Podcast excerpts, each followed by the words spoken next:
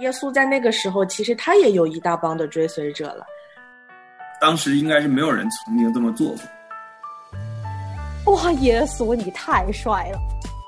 世界上任何一个人不理解我们，但是耶稣是理解我们的。我们眼中唯一的这个一颗明星，其实就是我们的主耶稣。我们是耶稣迷弟迷妹。心完全被吸引，来亲近你，听见熟悉旋律，忽然想起那个时候遇见了你，你爱让我苏醒。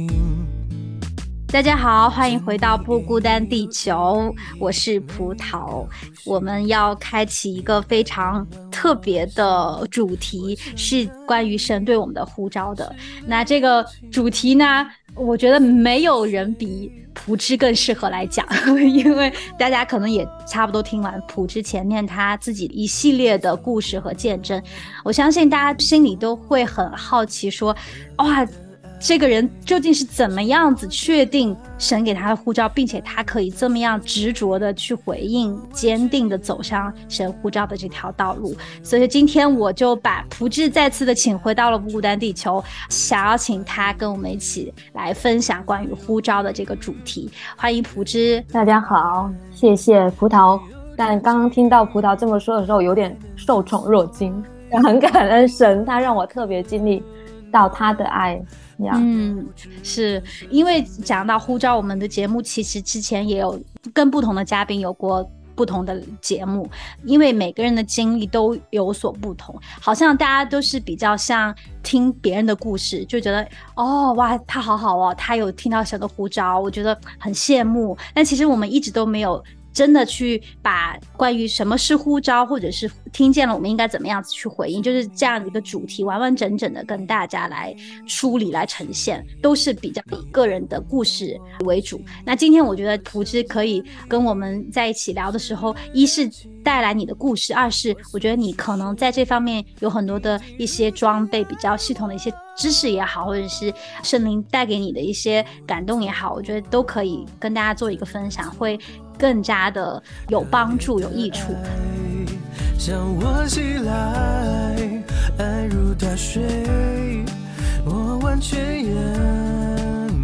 今天就是要来说说，就是呼召叫究竟是什么？很多人就觉得，哎，呼召其实没有大小啊。其实包括我们能够成为基督徒，它就是一种呼召，好像就是神呼召我们来成为他的儿女，来跟随他。呼召有很小，也可以很大，大的就是好像。哇，你看那些在基督教有影响的伟人、牧者，有很多的布道家，他们好像那个护照就是特别的宏伟，很多的宣教士，他们开创了特别不一样的事工。那那样的护照好像就离我们每一个基督徒特别的遥远。听到这个词，每个人想到的那个意义有点不一样。护照这个词啊，真的是在我们中文里面，好像真的听起来是一个特别专业的词，好像你没有一个很特别。一个词或者身份的话，都不能代表说你是有呼召的。但其实从圣经来看，包括我后来越多的接触神学，更多的读圣经的时候，发现啊，其实呼召并不是我们想象中的那么很奥秘，或者说要有一个特别有的一个什么东西才是。让我最开始有个更新改变的时候，是在啊，我之前有提到过的，我去参加一个三幺八的一年的。宣教课程，那它是三个月的课程。那最后一门课上是圣经宣教神学，它特别有讲到基督徒其实没有平信徒和非平信徒之分的。我们每个人都是属神的子民，然后每一个人都是被神呼召拣选出来的，成为基督徒，其实意味着那意思就是成为基督的门徒。所以，我们既然是门徒，就不是平信徒。所以这很重要的，我们在中文里面是呼召，那英文它用的是 calling 或者 call，把我们呼出来，先成为他的门徒的。然后我们也是神从万民中蒙召，成为祭司的国度和圣洁的族群，在这个世界上面前彰显神，在神面前代表这个世界的。其实这是我们很重要的一个身份和呼召。但是其实我们很多时候会觉得，好像我们周日聚完会，然后回家，然后周一到周六继续过我们的生活，好像我们的教会与我们的信仰日常完全是分开的，或者好像我们就会觉得啊，呼召很远，好像离我这个人很远，然后我没有参与到神的国度计划里面，又或者很多人会觉得神国或者大使命只是对一些有负担的人。或者小部分人的一些责任跟我没有关系的，神没有呼召我去做这件事情，但其实这都是我们不知不觉的陷入在一种凭信徒的被动里面，这也是其实当今一直以来遇到一个瓶颈，就是我们陷入被动里面，然后也是当今整个社会教会存在的一个特别大的难题。最大的原因是因为我们对呼召有一个普遍的误解。然后我特别喜欢是他在这个课程当中有讲到，我们基督徒有四重呼召，就是每一个信主的人其实都被神呼召。他有讲到四点：第一是我们得以进入救恩，这也是我们永远的产业，我们归属神，成为被拣选的族类。其实这就是一个很重要的呼召，也是我们开始进入一个被分别出来生命一个很重要的一个依据和分别。然后进入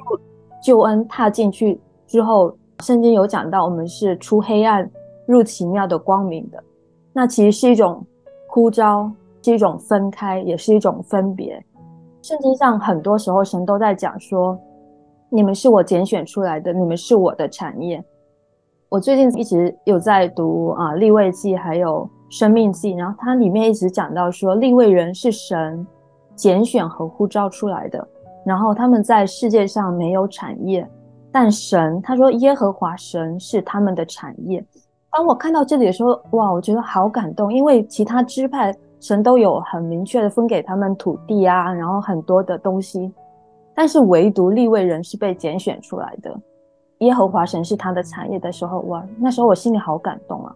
神全部的所有都是他的耶。然后好像看似什么都没有，但却是拥有了全部。然后那时候让我觉得哇，好特别的拣选，就是像我们现在的生命进入救恩一样，就是我们原本是在罪里面的，很黑暗的罪里面的，好像我们看到说啊，我在这个世界里面，我可以拼搏，我可以努力，一切我都可以。但那些东西其实是很遥远，离我们很遥远，完全不属于我们的。但神说。却把我们带进他的救恩里面，靠着我们耶稣基督的宝血，这救恩里面就翻转了我们的身份，我们就进入了一个光明的里面。然后圣经里面又一直讲说，耶稣是我们的产业，我们一切的东西他都为我们持守。哇，就让我看到好幸福啊！就耶稣所有的东西，神都会透过耶稣里，在他里面给我。那他所有都都是属于我的，那我还有什么缺乏？真的那种呼召，那种进入到救恩里面是哇，很欢畅，就很自由，然后又有着哇，真的是一片光明的那种。这是第一重呼召，是我们成为基督徒踏进去的第一重呼召，也是很重要的。就进入救恩，其实就是打碎一切罪的捆绑，就是神把我们从罪的捆绑里面救出来了。那这些罪，其实我们每个人身上的罪。先是罪性，然后带出来的种种的罪行，其实是我们很难意识到的，是包括我们整个成长过程当中潜意识的一点一点积累起来，是我们没有意识到的。那进入救恩，就是神要透过他福音的大能，把这些都破除掉，让我们可以真实的经历，它是我们产业是何等大的一种祝福和恩典。嗯，然后第二重呼召就是我们因着进入救恩，与耶稣。建立关系，得以享受与神的关系，其实这点是很重要的，是我们与耶稣建立关系。这种关系不是一种很浅的，或者说哦什么是关系等等。而且，其实我们从神呼召十二门徒来看，嗯，他呼召，然后他的英文就是 call，然后中文其实就是呼召。那呼召其实就是他把我们从一个不认识他、与耶稣没有关系的人呼召出来。说来来来，你来跟从我，也就是说来你来跟从我。那跟从他其实就是一种关系，然后这种关系很重要的就是他是主，我们是跟从他的人。我觉得我们在成为基督徒的时候，很重要的一点关系被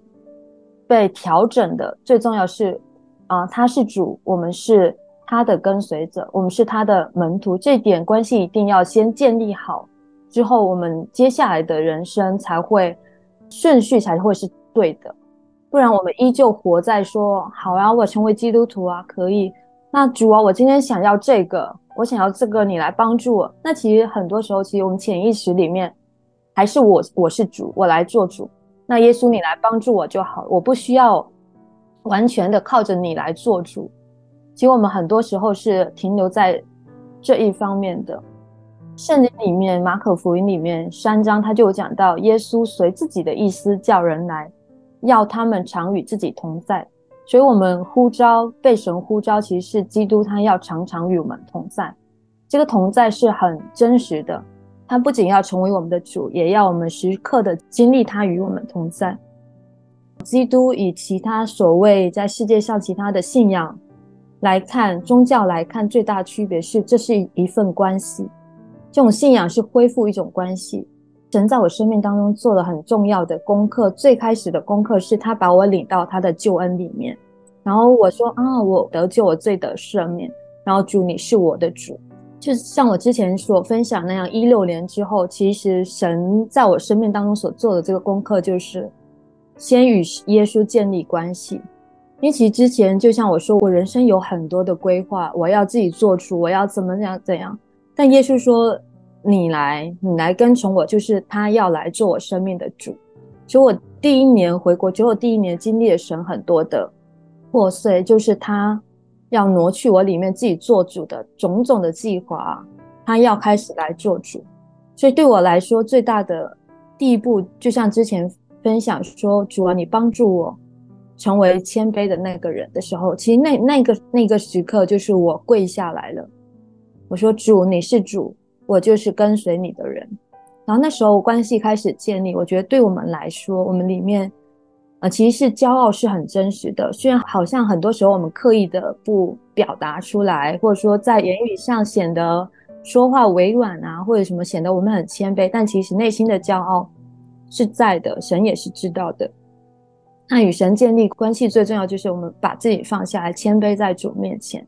是很重要的第一步呀。有些时候，我们已经知道主耶稣是我们的主，我们是他的仆人也好，追随者也好，门徒也好，我们其实是应该跟着他的脚步走。但是，往往我们在跟他的错误的次序的关系当中，我们反而是那个求主来实现我的梦想，甚至是有些时候，我们的表面是打着我是为主的。事工，我是为了主的国度，为了神的国，在做一些计划，做一些梦想。那我求主来帮助我，好像来完成这件事情。那其实真的有的时候，我们很难以去分辨说，哎，这个到底是是神呼召神要做的，还是我要做的？这件事情本身是我在主导吗？还是神永远都是他在主导一件事情？你说的一个很关键，神呼召我们跟他建立关系，这个关系其实对我们来说是很陌生的，因为我们。从来都没有过说跟一个摸不着、看不见的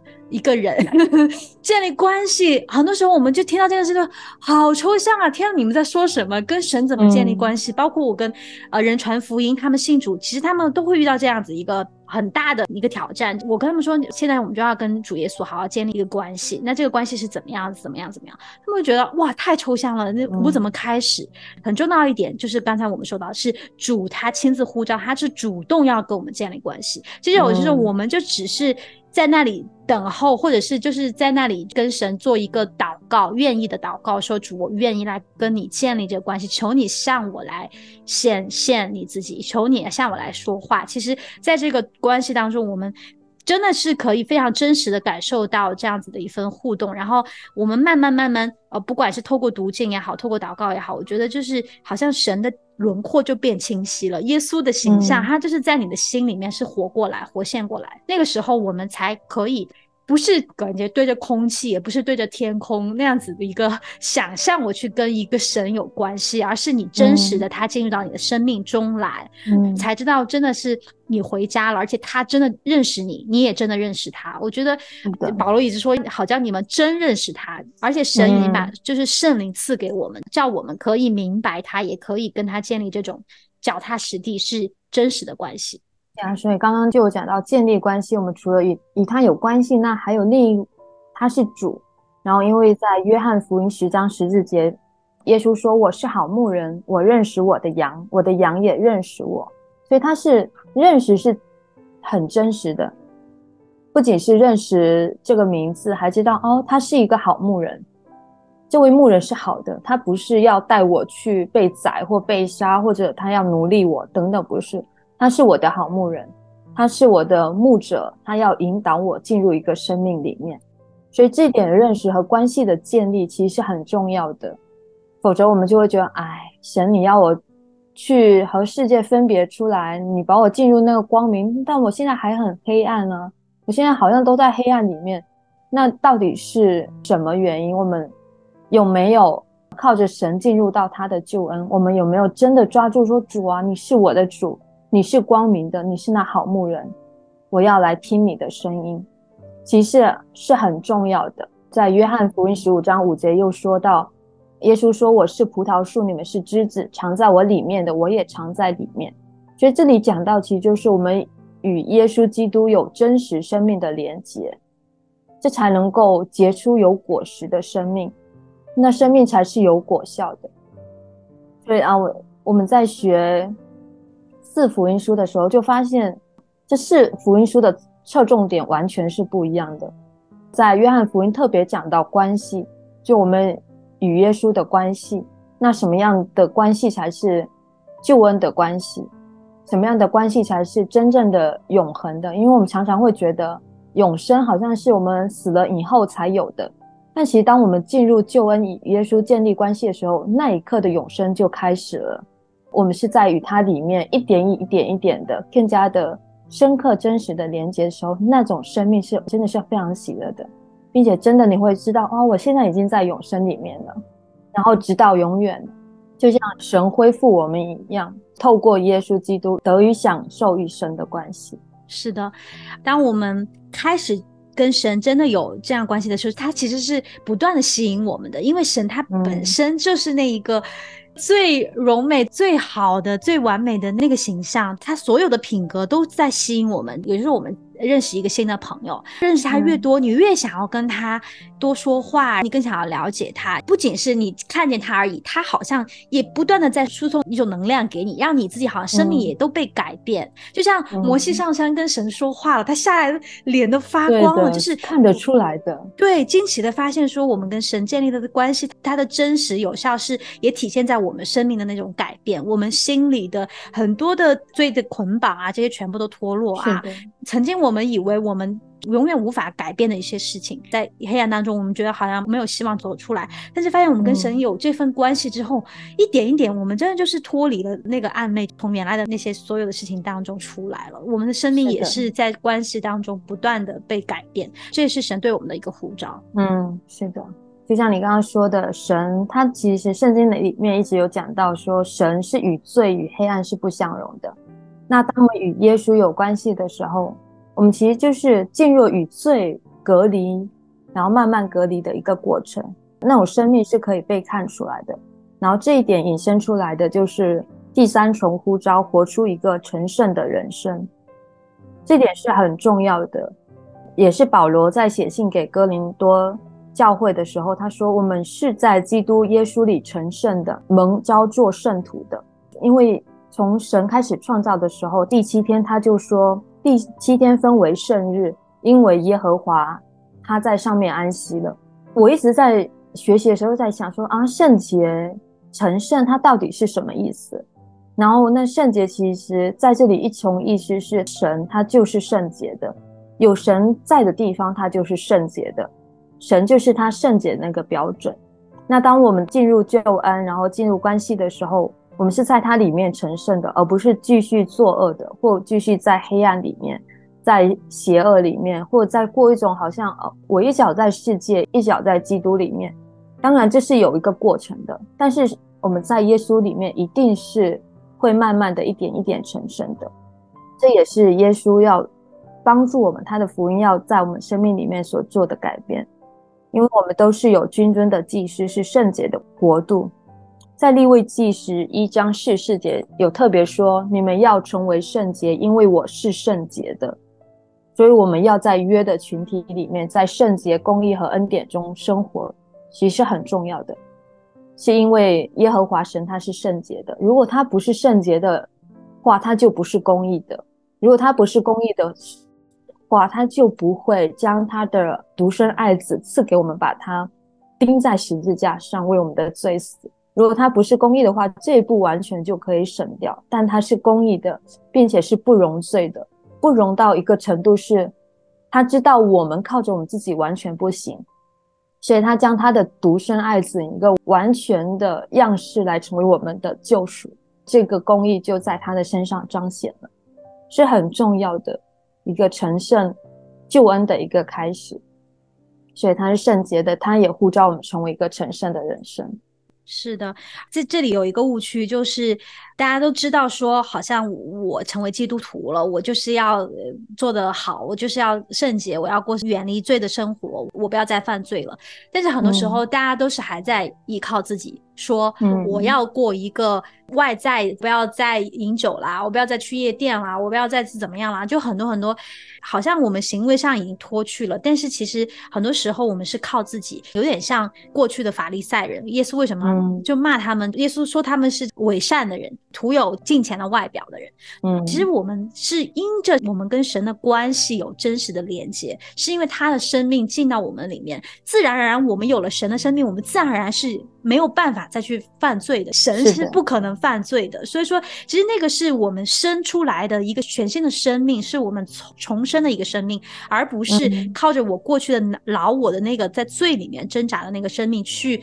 要使劲要努力，我们一定要怎么怎么样去做，达到一个外在的圣洁的一一个标准。的样子，所以说我觉得圣洁应该是从内而外的，因为神的生命进入到我们这一点，其实我是挣扎了很久的。我过去很长的一段时间，我都觉得啊，我是基督徒，我应该要怎么样怎么样，因为神是这么这么样子的，我也要变成那个样子。其实很多时候就真的是忽略了最重要的一步，是神是圣洁，所以说我在他的里面，我被洁净，我我才能够成为圣洁。而且我觉得你刚刚说的一个很重要的就是，这个是一个过程，成圣永远。是一个成圣的过程，直到主耶稣再回来的那一天，我们可能完全天地都被更新，我们也都得着了那个新的身体的时候，我们可能彻底的成圣了。但是在这个地上的时候，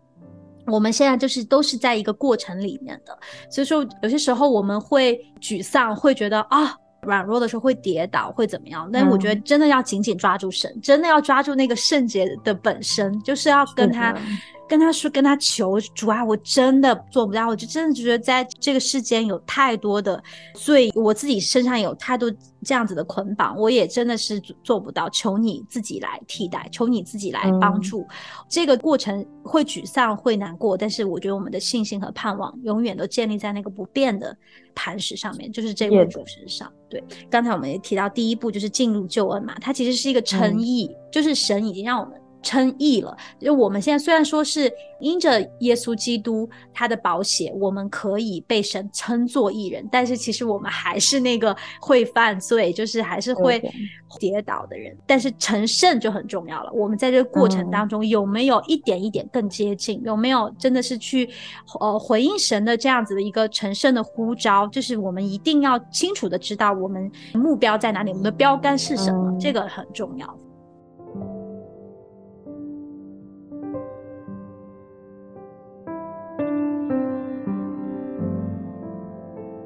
就是我们在基督里面，因着与他有关系，我们才能够成圣的。就像我们进入救恩，然后到成圣过程当中，中间的那第二重呼召是很重要的，是与耶稣建立关系。只有当我们在基督里面与他的关系是真实的，先他先成为我们的主，然后他也成为我们的好牧人，我们也在他里面的时候，其实我们那种对罪的敏感度会越来越加强，会知道啊，我今天在基督里面，今天耶稣基督是我的主。当我们有一个罪或试探临到我们的时候，或者从世界而来的习俗要发生的时候，我们心里会有那种敏锐感，说不行，这就是罪。我们会很清楚的看见，并且知道说主啊，你来帮助我，主我可以靠着你得胜，一点一点的。但有时候我们会被啊过犯所胜，神都是知道的。就像我最开始信主的时候，接受耶稣基督的时候，其实我是在。也是在罪里面挣扎了很久的。当我与耶稣没有很真实关系的时候，我是没有办法成圣的。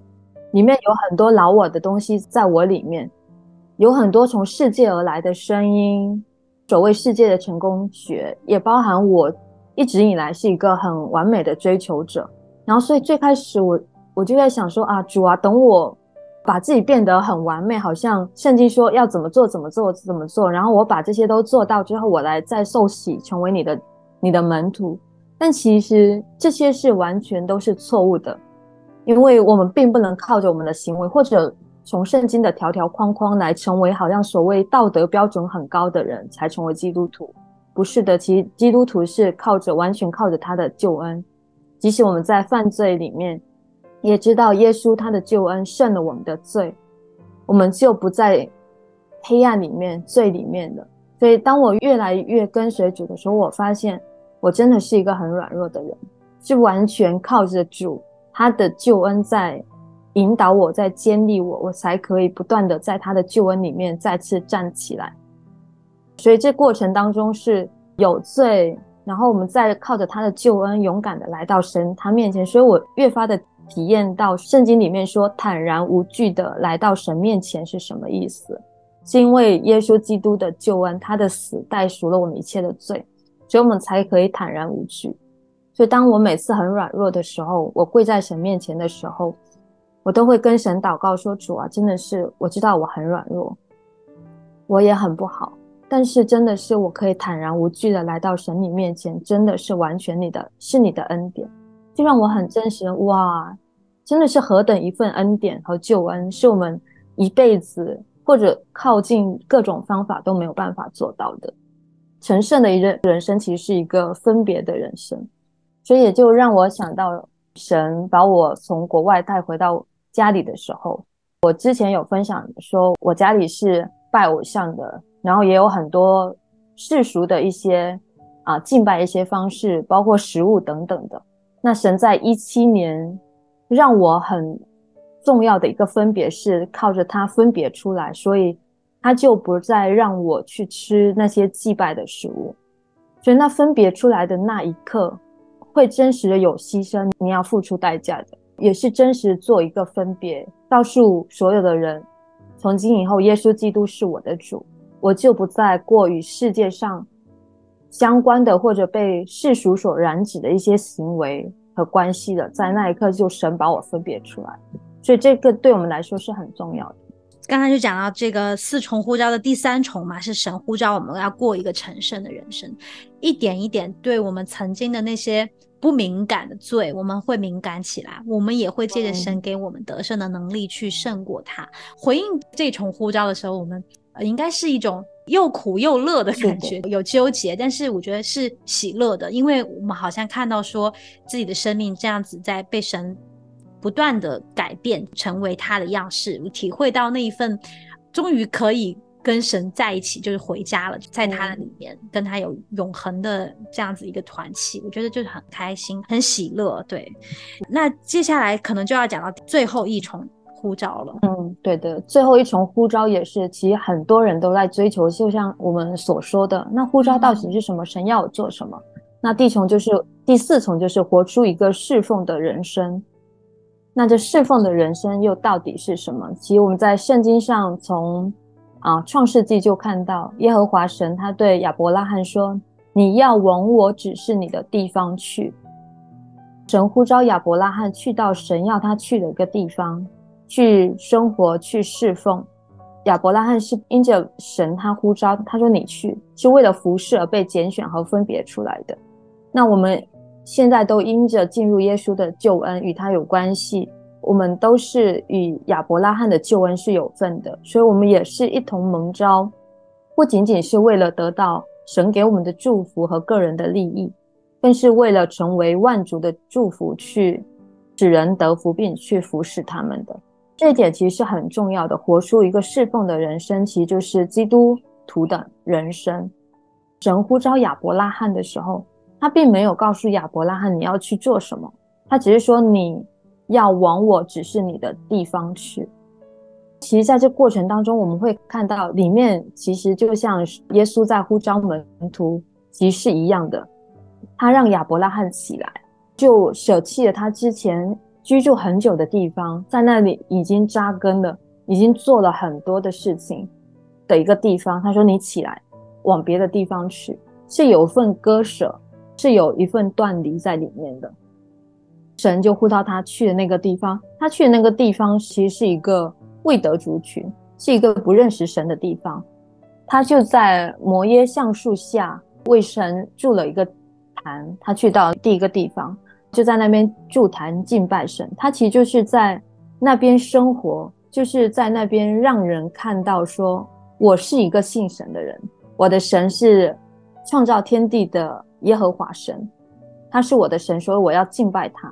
所以他其实是把自己的生活全家举家搬到了一个新的地方去侍奉他了。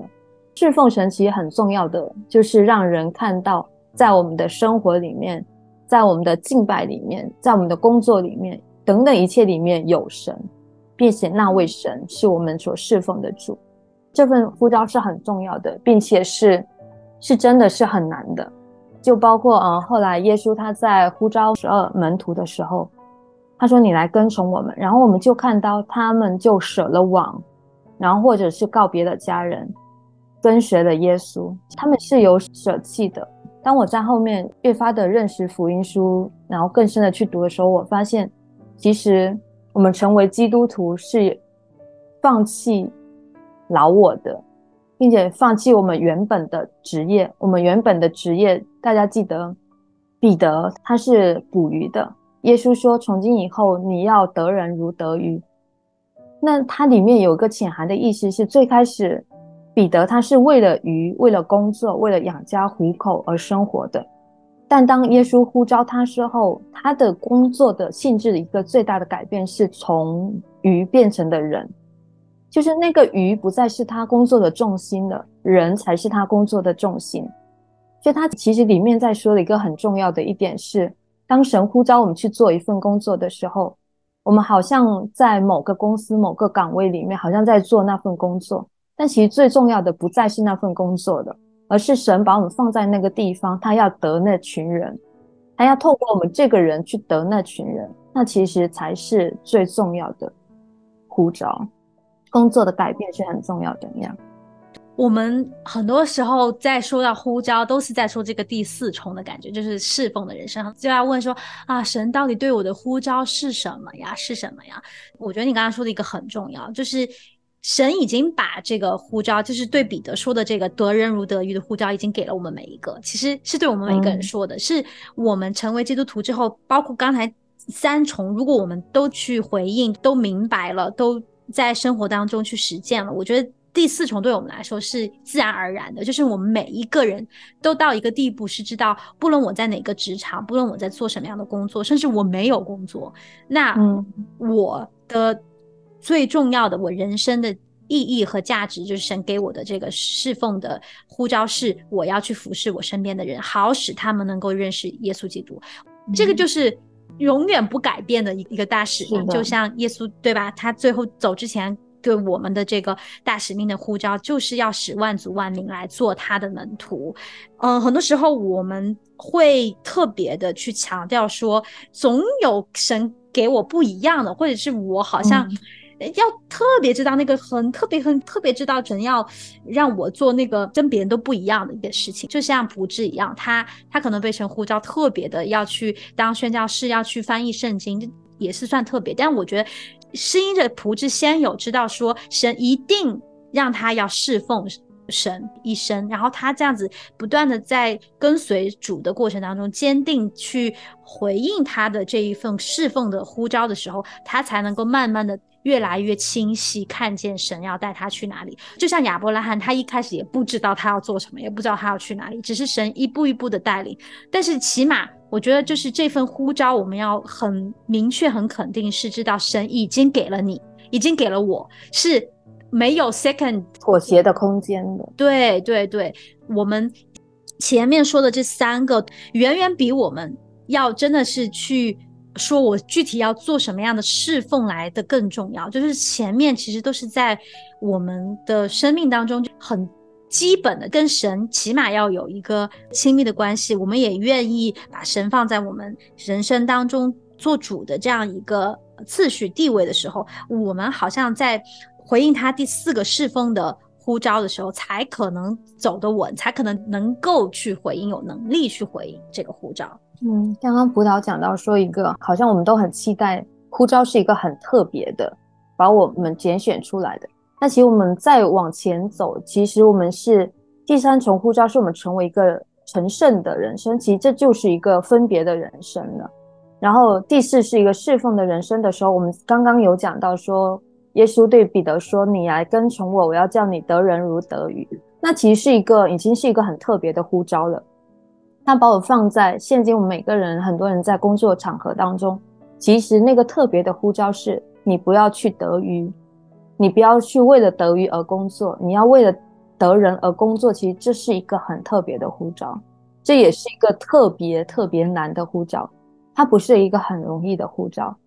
不是说啊，好像我今天在公司里面，然后好像我和大家和世俗的所有人做的都是一样的。但其实神呼召你的，就像神呼召亚伯拉罕一样，他就是进入到那个世俗的人群当中，去被分别出来，被人家看到他是不一样的。其实这是一个很难，然后又是一个很分别很大的一个呼召，就呼召我们每个人。将他的福音带到世界的每一个地方。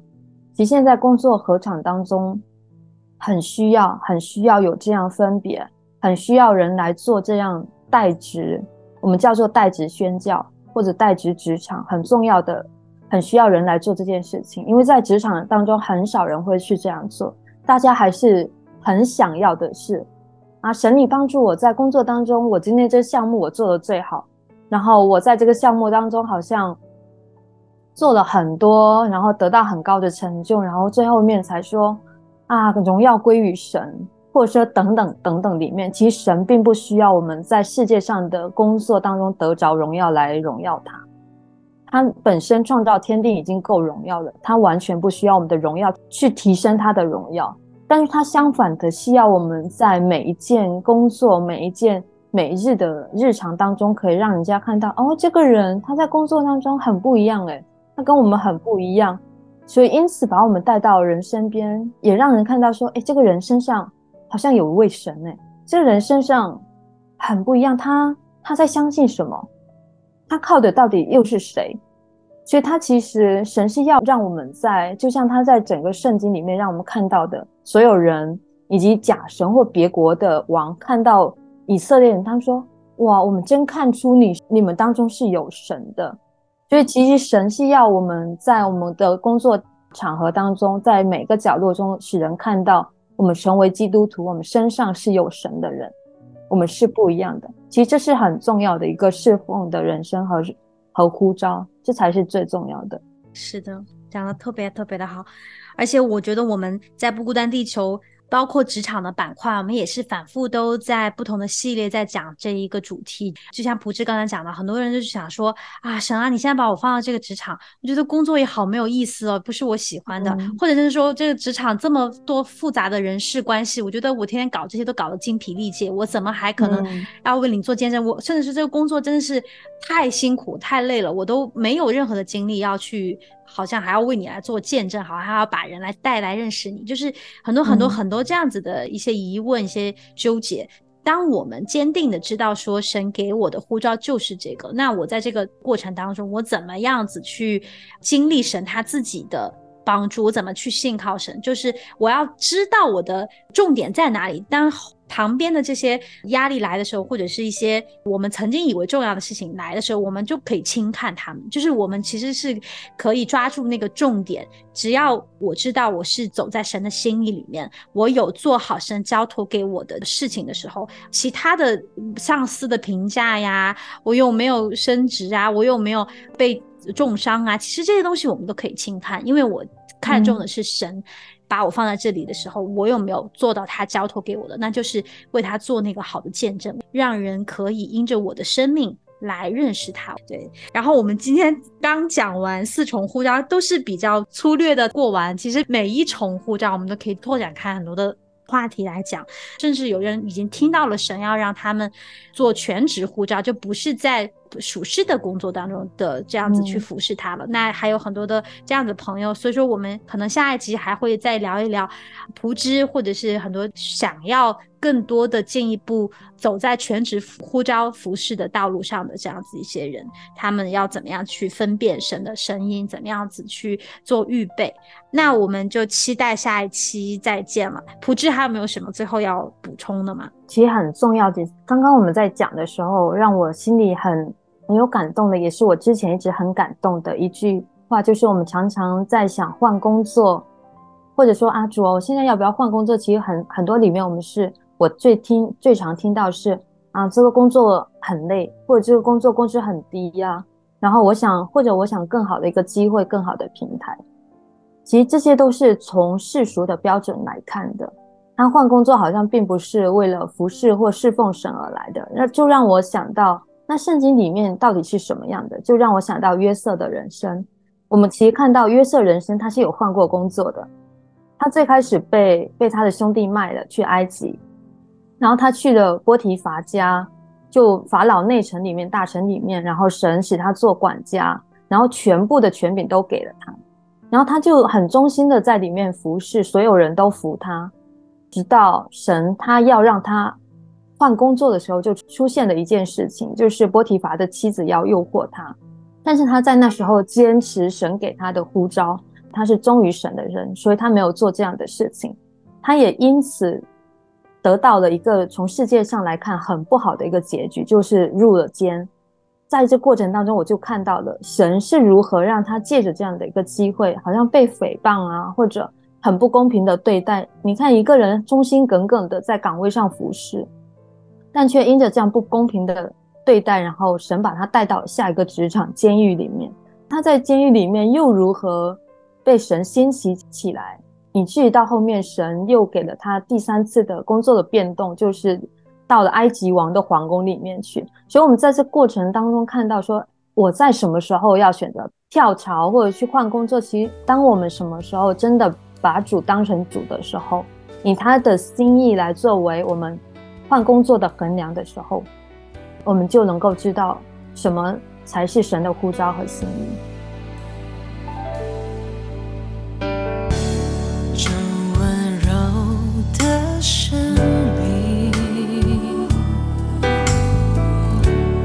让我全心感受。